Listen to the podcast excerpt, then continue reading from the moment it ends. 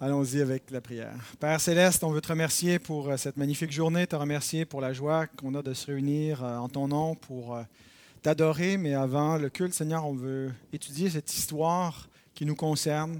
Tu as dirigé ton Église au fil des siècles, Seigneur, et tu as préservé ta parole. Tu as suscité des réveils, des temps aussi parfois plus sombres, mais dans tout cela, Seigneur, ta volonté s'est accomplie. Et on te prie que tu nous aides à apprendre du passé et qu'on puisse euh, chérir, Seigneur, l'héritage que nos pères euh, dans la foi nous ont transmis, qu'ils ont défendu.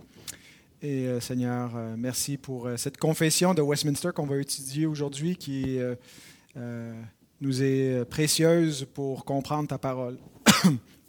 On te prie donc de bénir cet instant qu'on va passer. Amen. Alors pour nous, Westminster, le, nom Westminster a une assonance théologique. On pense euh, à Westminster Theological Seminary, on pense à la confession de Westminster. Euh, mais euh, Westminster, c'est avant tout le Parlement anglais de Londres.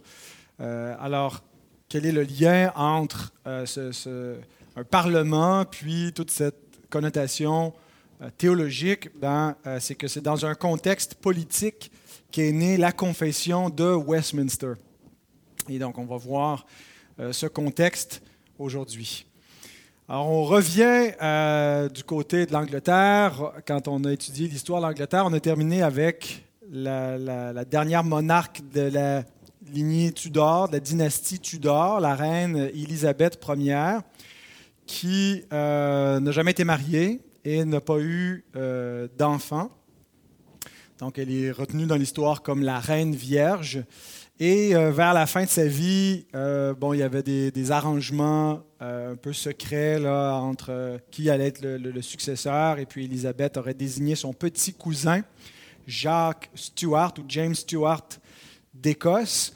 et vers la toute fin, là, c'était révélé publiquement, mais tout était déjà prêt avant euh, qu'elle meure. Donc, euh, Jacques d'Écosse, euh, c'est donc le, fils de Marie Stuart, la cousine d'Élisabeth Ier, qui, parce qu'elle était catholique et parce que bon, elle avait, elle elle avait rencontré de l'opposition en revenant de, France, en commençant son règne, parce que le protestantisme était déjà bien établi. Euh, et puis, euh, différentes tractations ont finalement mené à son emprisonnement en Écosse en 1567. Euh, elle abdique dans la même année la couronne, probablement pour échapper à une exécution. Et c'est son fils Jacques qui est couronné à ce moment-là, le roi d'Écosse, mais il a un an à l'époque, donc c'est un conseil de régence qui va superviser.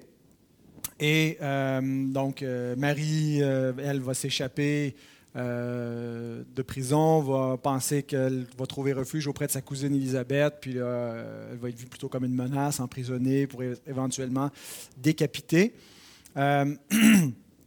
et donc, l'histoire du règne de Jacques commence. c'est le prédicateur John Knox qui prêche lors de son couronnement euh, lorsqu'il est euh, petit enfant, bébé. Euh, et puis, il va être éduqué par George Buchanan, qui est le plus grand intellectuel écossais de la première génération de la Réforme.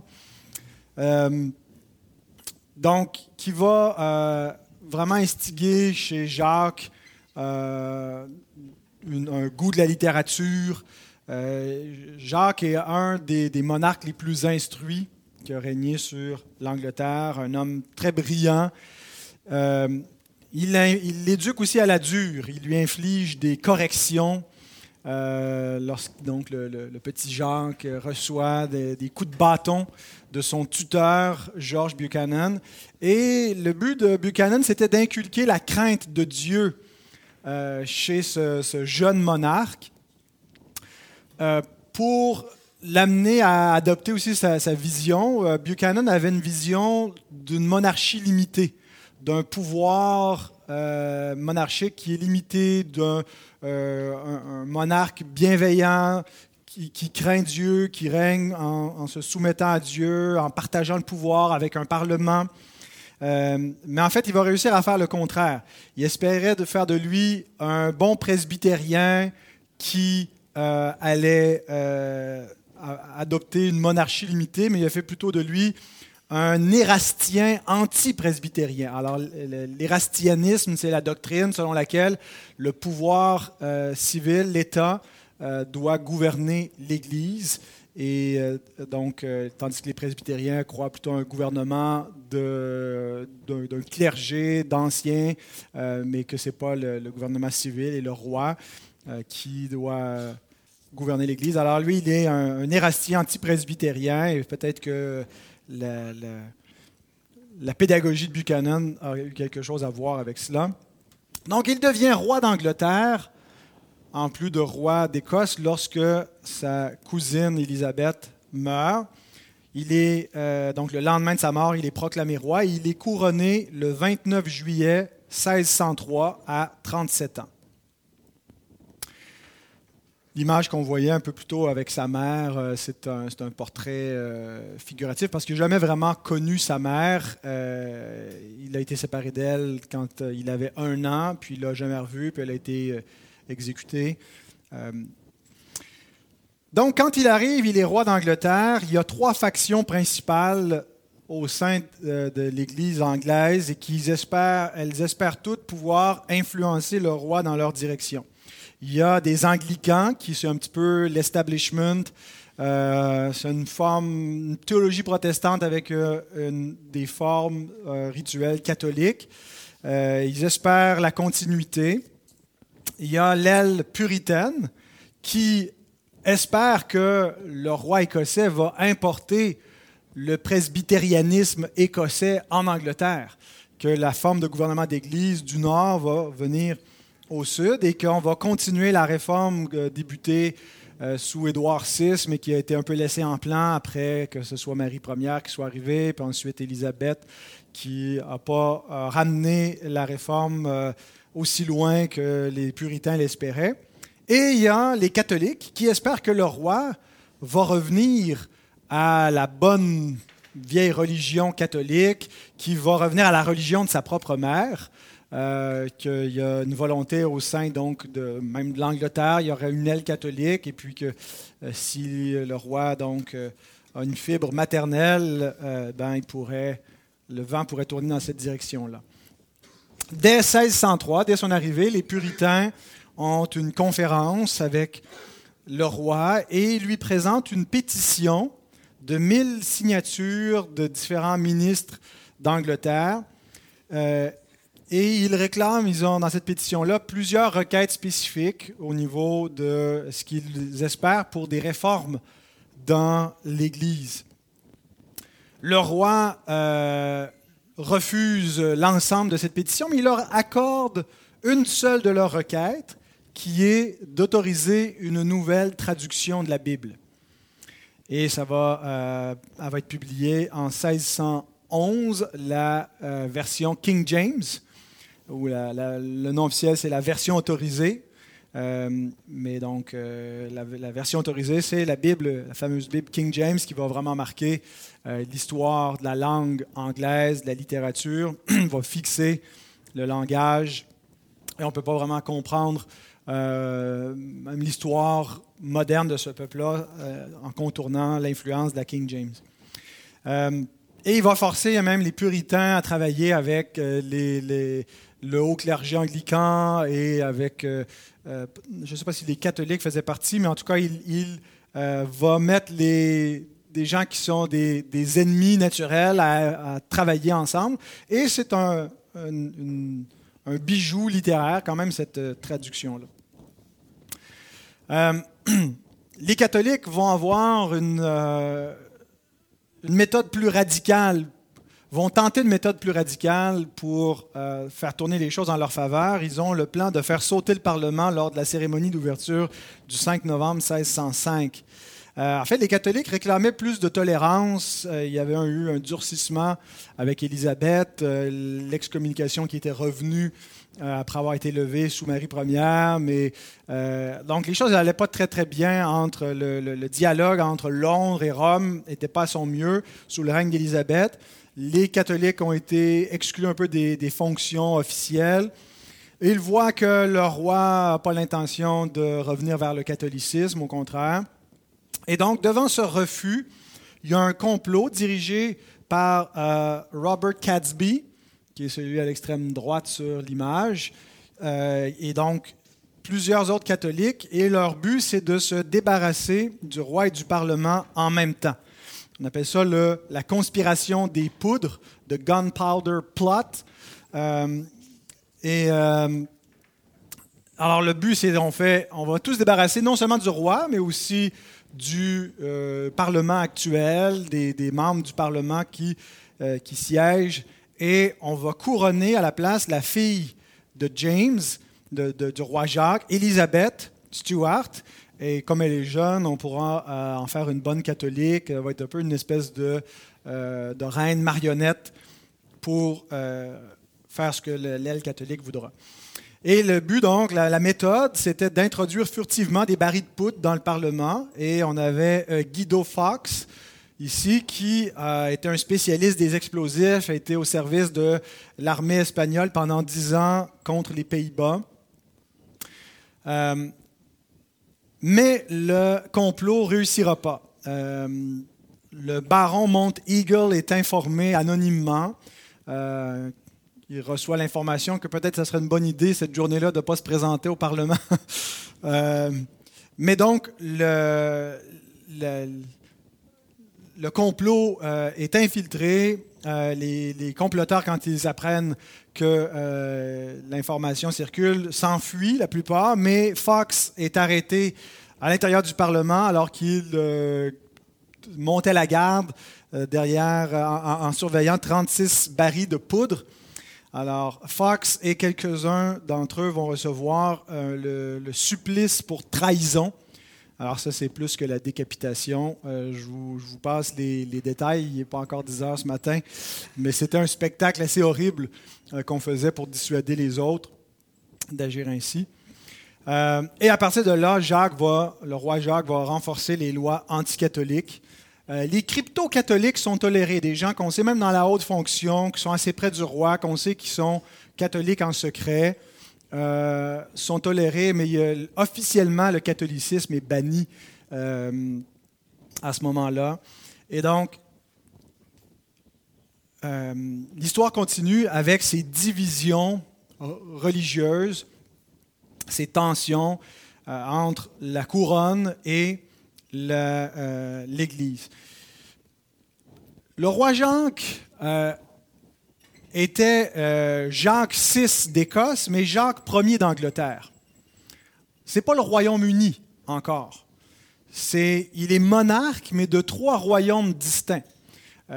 déjà au temps d'Henri VIII, le pays de Galles faisait partie du gouvernement anglais.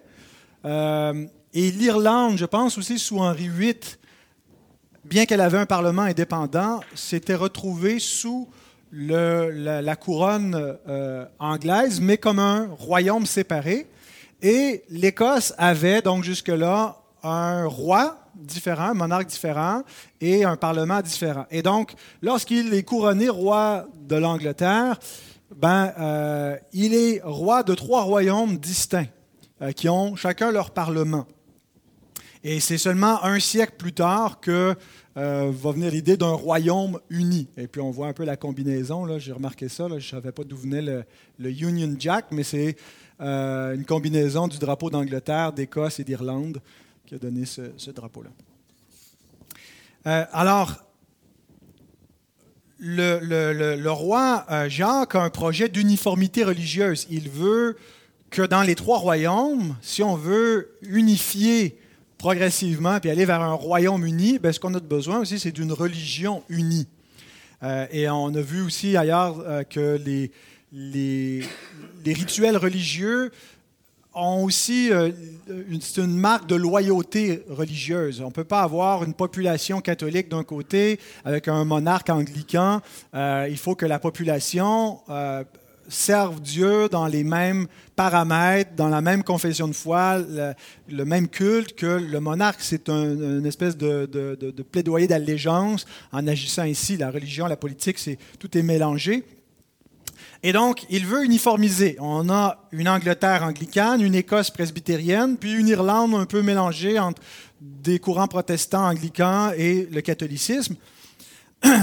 Et donc, les puritains, eux, ils espéraient que euh, le roi importe le modèle presbytérien du Nord en, Écosse et qu'il euh, amène toute l'Église d'Angleterre euh, à être presbytérienne. Mais en fait, c'est plutôt le contraire que le roi a l'intention de faire, c'est d'exporter le modèle épiscopal où on a une série de membres du clergé avec le roi à la tête de tout cela. C'est un érastien. Et c'est ce qu'il cherche à exporter vers le nord. Et donc, Jacques va mourir avant de réussir son euh, projet d'uniformisation religieuse. Il avait probablement la brillance, la, capacité politique de, de, réussir euh, une telle ambition.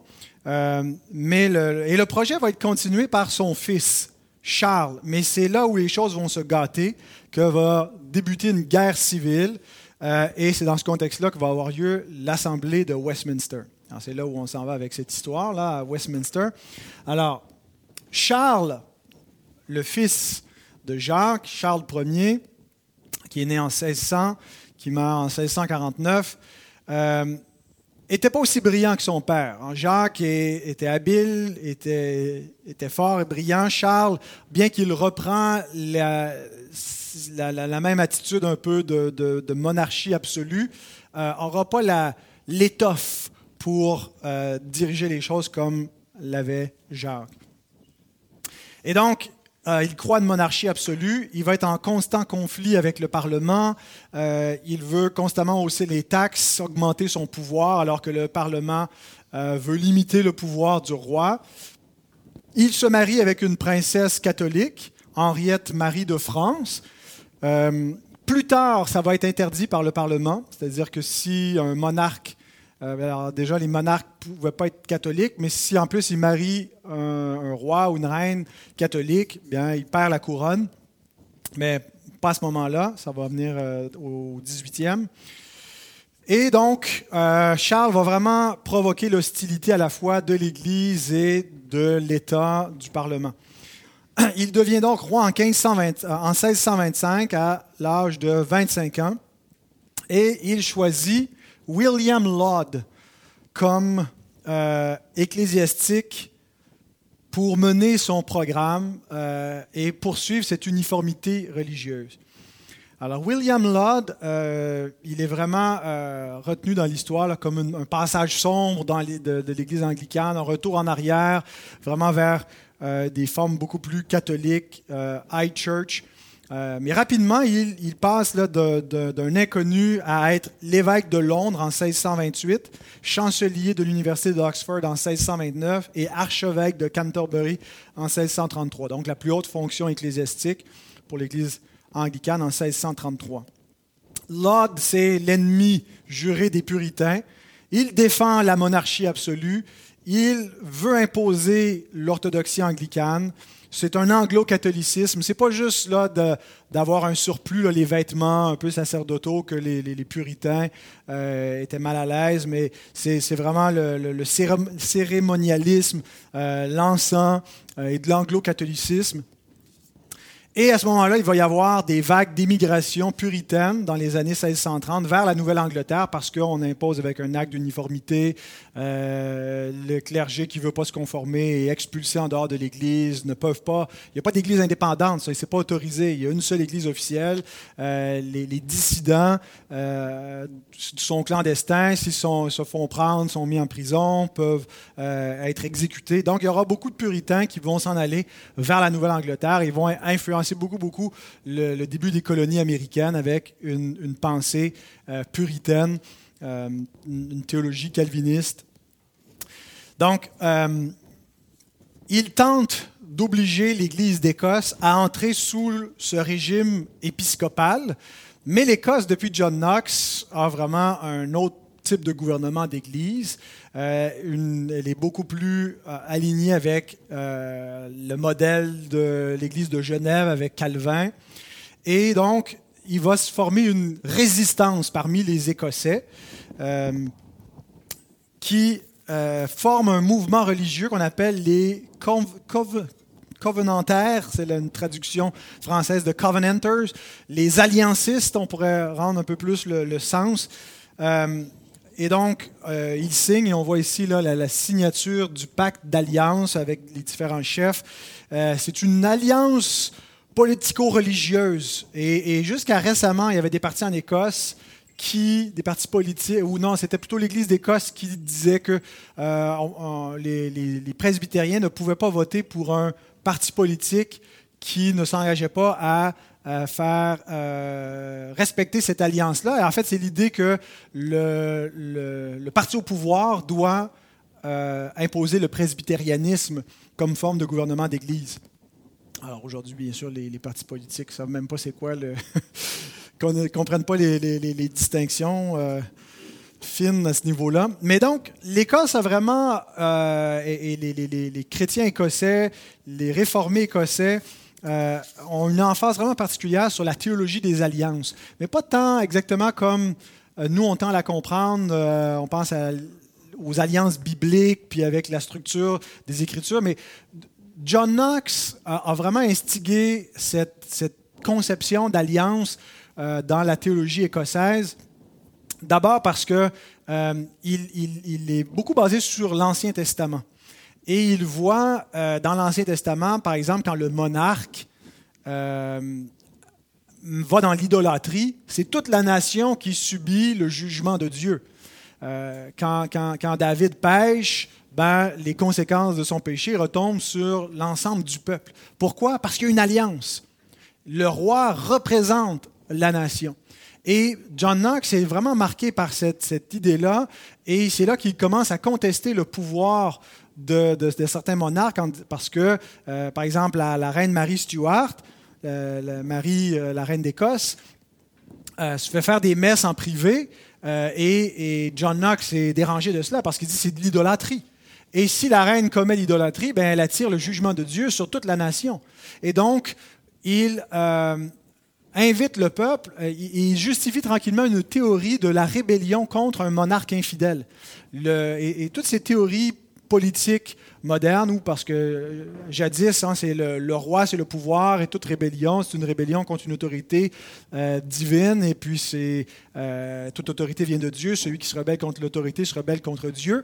Mais dans la mesure où le roi a brisé l'alliance avec Dieu, où la reine a brisé l'alliance, ben le peuple ne doit pas rester comme ça passif à attendre les, conséquences divines et donc peut euh, se rebeller et établir un monarque fidèle à la place. Et donc cette, cette, théorie, cette théologie des alliances, mais qui est une théorie politique en même temps, euh, euh, de John Knox, a beaucoup, beaucoup influencé les Écossais. Et puis c'est vraiment ce qu'on voit, cette apparition-là avec les, les convenantaires la signature de euh, ce pacte d'alliance, une alliance nationale, politico-religieuse, et, donc on va défendre euh, contre le roi, euh, le roi Charles Ier qui veut donc nous imposer une forme d'église qui est idolâtre. Et c'est donc dans ce contexte que va avoir lieu la première révolution anglaise, un contexte de tension religieuse entre différents royaumes de Grande-Bretagne. Charles, à ce moment-là, a besoin d'argent pour financer des troupes royalistes, des troupes fidèles au roi, pour aller combattre les Écossais qui se rebellent. Il y a des Écossais royalistes, mais il y a des Écossais nationalistes euh, ou alliancistes qui veulent euh, donc résister et euh, le roi a besoin d'argent. Alors il convoque le Parlement en 1640 parce qu'il ne peut pas, en raison de la, Magna Carta de 1215, le roi n'a pas le pouvoir de juste lever les impôts. Ça passe par le Parlement, c'est déjà une répartition des pouvoirs qui avait lieu. Et puis, euh, le Parlement, parce que le Parlement ne siégeait pas constamment, il était convoqué à différents moments et le roi avait le pouvoir de convoquer le Parlement pour euh, exercer pour, faire, faire certaines législations. et donc, lorsque le Parlement est convoqué, bien, ils ont plusieurs griefs avec le roi qui lui mettent de l'avant. Le, Parlement demande au roi qu'une assemblée théologique soit convoquée pour réformer l'Église, parce qu'ils sont mécontents de, des, des, réformes de euh, Bishop, euh, pas Bishop, mais l'archevêque euh. Et donc, le roi Charles répond que l'Église n'a pas besoin d'être réformée, tout est parfait comme ça doit être dans l'Église. le roi veut lever les, impôts, le Parlement lui refuse. Alors, rapidement, le roi dissout le Parlement, mais doit en convoquer un deuxième euh, assez rapidement en espérant qu'il va pouvoir euh, arriver cette fois à lever les, taxes et impôts. Et la tension est encore plus grande entre le roi et son Parlement, de sorte que Charles déclare la guerre à son propre Parlement. Il utilise les forces royalistes pour combattre euh, les parlementaires. Et donc là, on a une guerre civile qui éclate dans ce contexte-là. Et parmi les parlementaires, il y a un chef militaire qui est remarqué pour ses compétences, sa brillance comme stratégiste, Oliver Cromwell, euh, qui euh, va vraiment donc euh, se, démarquer et va diriger la New Model Army, l'armée sur un nouveau modèle. En fait, c'est le début des armées professionnelles, parce qu'on avait des, armées un peu euh, qui, qui, là, de, paysans. Et donc là, on a une armée entraînée, euh, des, soldats professionnels qui vont être formés puis qui vont être constamment euh, au service de l'État. Et Oliver Cromwell va diriger cette armée-là.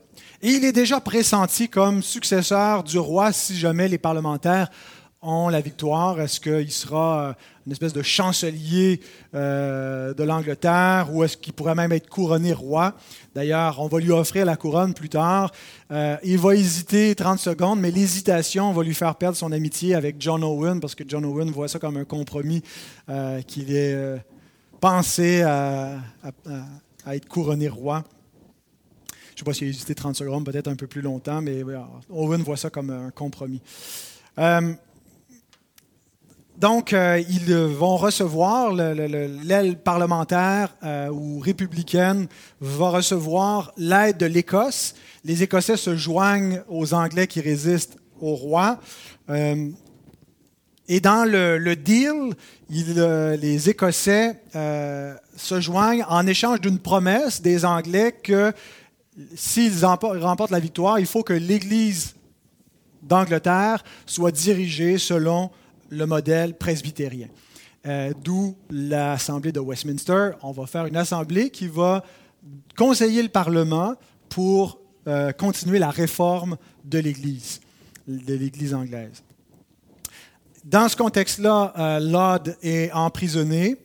on le voit ici, ce n'est pas, pas lui, c'est lui ici qui est en train de donner les derniers sacrements à un allié là, qui va être exécuté. Euh, donc, il le fait de sa prison et va être euh, exécuté. Charles va être capturé une première fois. Euh, il s'échappe. Il aurait pu se réconcilier. il aurait pu conserver sa couronne et sa tête. mais lorsqu'il s'échappe, il reprend les hostilités. Et lorsqu'il est capturé une deuxième fois, bien, Cromwell et le Parlement lui font un procès. Charles conteste l'autorité du tribunal parce que dans la théorie d'une monarchie euh, de droit divin, ben, l'autorité siège dans le roi. Euh, alors, quelle autorité sur terre il y a au-dessus du roi pour juger le roi? Alors, il conteste la compétence et la légitimité de euh, ce tribunal pour pouvoir le juger. Et on est vraiment dans les, les, les débuts où on établit justement comment est-ce qu'on on va euh, mettre en procès des gens qui sont en des hautes instances, des autorités, des rois ou des tyrans, des dictateurs, quand ils sont renversés, qui doivent être jugés par leur propre peuple. Donc, euh, pendant euh, la lecture de l'acte d'accusation, il se passe un événement où il, cogne avec sa, canne, probablement pour interrompre celui qui lit l'acte d'accusation pour dire qu'il n'a pas le droit et l'autorité euh, d'agir ainsi. Puis là, le bout de sa canne se détache, il tombe, et là, il lui, dit Ramasse-le. Et il n'y a personne qui bouge, il n'y a personne qui euh, vient au service du roi. Le roi est obligé d'aller lui-même, de s'incliner pour ramasser. Et là, on réalise à ce moment-là que le roi, il n'y a plus personne qui craint le roi, qui obéit au roi, et les carottes sont cuites. Alors, Charles euh, est accusé de trahison. L'acte de condamnation est signé par Cromwell. Il est décapité le 30 janvier 1649 à 48 ans. Et le 9 février de la même année, le Parlement abolit la royauté. Elle va être restaurée pas longtemps après. Euh, on va avoir peut-être 11 ans sans euh, royauté avec euh, la, gouvernance de Oliver Cromwell, qui est un peu comme une espèce de premier ministre, si vous voulez. Euh, mais en 1660, on verra pourquoi le, Parlement va euh, restaurer la royauté, va rappeler le frère de Charles, euh, Charles II, qui va venir régner en Angleterre. Donc, et c'est dans ce contexte-là qu'a eu lieu l'Assemblée de Westminster. Dans ce contexte révolutionnaire, au, au, début pratiquement de cette révolution anglaise, le Parlement convoque une assemblée de théologiens. Et le but, c'était de conseiller le Parlement pour poursuivre la réforme de l'Église anglicane selon le modèle puritain, selon le gouvernement presbytérien. Le chef de cette, révolte, de cette révolution, Oliver Cromwell, est un puritain lui-même. Euh, il est de persuasion euh, congrégationaliste, je crois. Donc, de 1643 à 1649, pendant six ans, va siéger cette assemblée théologique. C'est vraiment assez magistral. Ce n'est pas aussi long, on allait dire par exemple, que le concile de, de Trente, mais le concile de Trente ne siégeait pas de façon permanente. On a 121 théologiens anglais ou écossais. On les, en anglais, ils les appellent les divines, pas parce qu'ils sont des petits dieux, mais euh, c'est un, titre, on pourrait dire des ministres. Euh, ça a rapport un peu avec leur, leur, vocation théologique. Euh, et ils vont produire des travaux théologiques euh, qu'on appelle les standards de Westminster.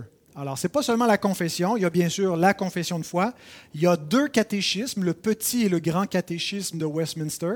Notre propre petit catéchisme baptiste est basé sur le petit catéchisme de Westminster, comme notre propre confession de foi euh, de Londres est basée sur la confession de Westminster. Et ils vont produire aussi un guide pour le culte public. Alors, ces standards demeurent encore la norme des églises réformées anglo-saxonnes. Il, y a, au niveau des standards confessionnels, il y a deux familles d'églises. Il y a les églises euh, continentales, donc qui sont plus euh, du côté de la Hollande, euh, les Pays-Bas, la Belgique et, la réforme dans ce coin-là, où on a la confession de Belgique. Ben, dans l'ordre, c'est le catéchisme d'Aldelberg, la confession de Belgique et les canons de Dordrecht. Et donc, je pense qu'ici au Québec, c'est ce que l'ERC, l'Église réformée du Québec, utilise comme confession de foi. Mais dans les traditions plus anglo-saxonnes, donc écossaises, anglaises, euh, euh, du côté réformé, il s'appelle généralement presbytérien. C'est les standards de Westminster qui euh, font autorité. mais en dehors des cercles presbytériens et trois, c'est aussi un standard pour les églises réformées de d'autres tendances. Par exemple, les congrégationalistes qui rejettent le gouvernement d'église presbytérien, qui croient à un gouvernement d'église par la congrégation, ce que nous croyons, et d'autres parmi eux qui sont des baptistes, les congrégationalistes baptistes, c'est-à-dire qui croient non pas un gouvernement presbytérien, mais congrégationaliste, mais qu'on devrait baptiser seulement des croyants. Les baptistes calvinistes ont repris cette confession. La confession de Westminster est vraiment le standard théologique de base pour euh, regrouper les, familles réformées issues des traditions anglo-saxonnes. Alors, c'est une doctrine euh, très substantielle. Il y a 33 chapitres. Alors, c'est pas juste, euh, ça ne tient pas sur une page, hein. c'est un long travail Euh, et c'est pas, euh, comme vous voyez ici, c'est une assemblée qui débat. On voit, je pense que c'est Philippe Nye ici, je ne sais pas qui est l'autre debout, mais c'était des débats. Et puis ça, ça représente une séance euh, de débat sur la, question du gouvernement de l'Église. Philippe Nye était un congrégationaliste, ne croyait pas à un gouvernement presbytérien d'Église, croyait que le pouvoir des clés réside dans la congrégation et pas dans un synode ou une assemblée d'évêques. Et donc, ça, ce, travail-là, euh, bien sûr, il n'y a pas eu un consensus sur toutes les questions. Il y avait des, dissidents euh, parmi les signataires où on est d'accord sur beaucoup de points, mais il y a des points qui ne pouvaient pas être adoptés par tous. Alors, il y a une espèce de travail aussi de, euh, je ne veux pas dire compromis, mais d'effort de, trouver des terrains d'entente, de, de, négocier ensemble. Et puis, euh, enfin, on peut avoir tous les, procès-verbaux de l'Assemblée de Westminster, tout ça, on, a, la confession, mais on peut savoir aussi comment est-ce qu'ils ont abouti à écrire tel paragraphe, parce qu'il y a tout un procès verbal où on voit la discussion, les débats, et on peut l'acheter en cinq volumes, ça se vend 1000 dollars. Alors, si jamais vous voulez me faire un petit cadeau, moi, ça m'intéresse. Euh,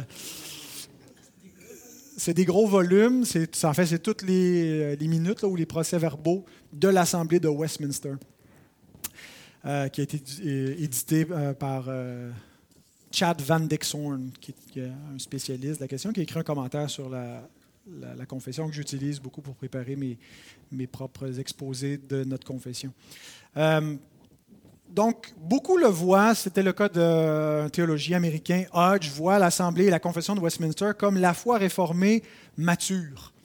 Euh, c'est un peu la consolidation de 16 siècles de christianisme où on, reprend et on examine à la lumière des Écritures les premiers conciles et euh, c'est pas qu'on on, modifie pas la doctrine, mais on la, on la reformule de manière peut-être même plus précise à certains endroits.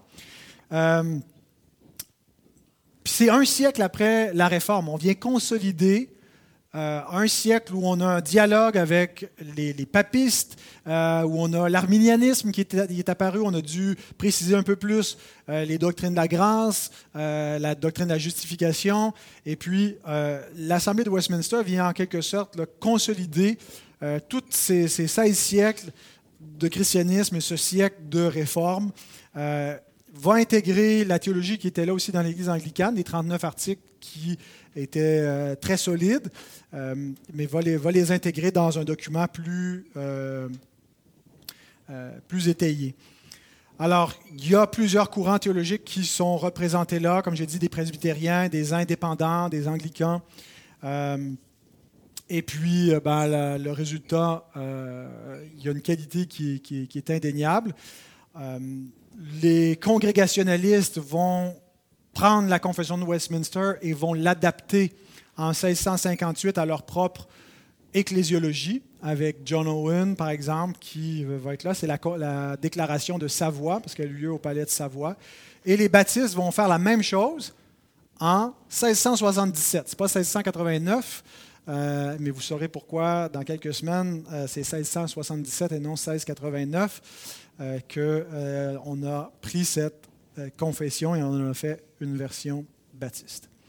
Donc, dans trois semaines, on va voir maintenant la première confession de foi de Londres. Nous, on adhère à la deuxième confession de foi de Londres. Pas qu'on rejette la première, mais la première, elle est, elle est, elle est moins complète. La deuxième, elle est substantielle. C'est la version baptiste de la Westminster. Mais on va, on va rester un peu dans ce contexte théologique en voyant comment finalement les baptistes calvinistes, l'origine des, baptistes euh, calvinistes en Angleterre, euh, puis jusqu'à la deuxième confession de foi de 1677 ou 1689. On va voir pourquoi il y a deux dates. Et puis euh, ensuite, il ne nous restera plus qu'à voir la réforme en français pour arriver jusqu'à Saint-Jérôme. Et puis, ça sera la fin de ce cours.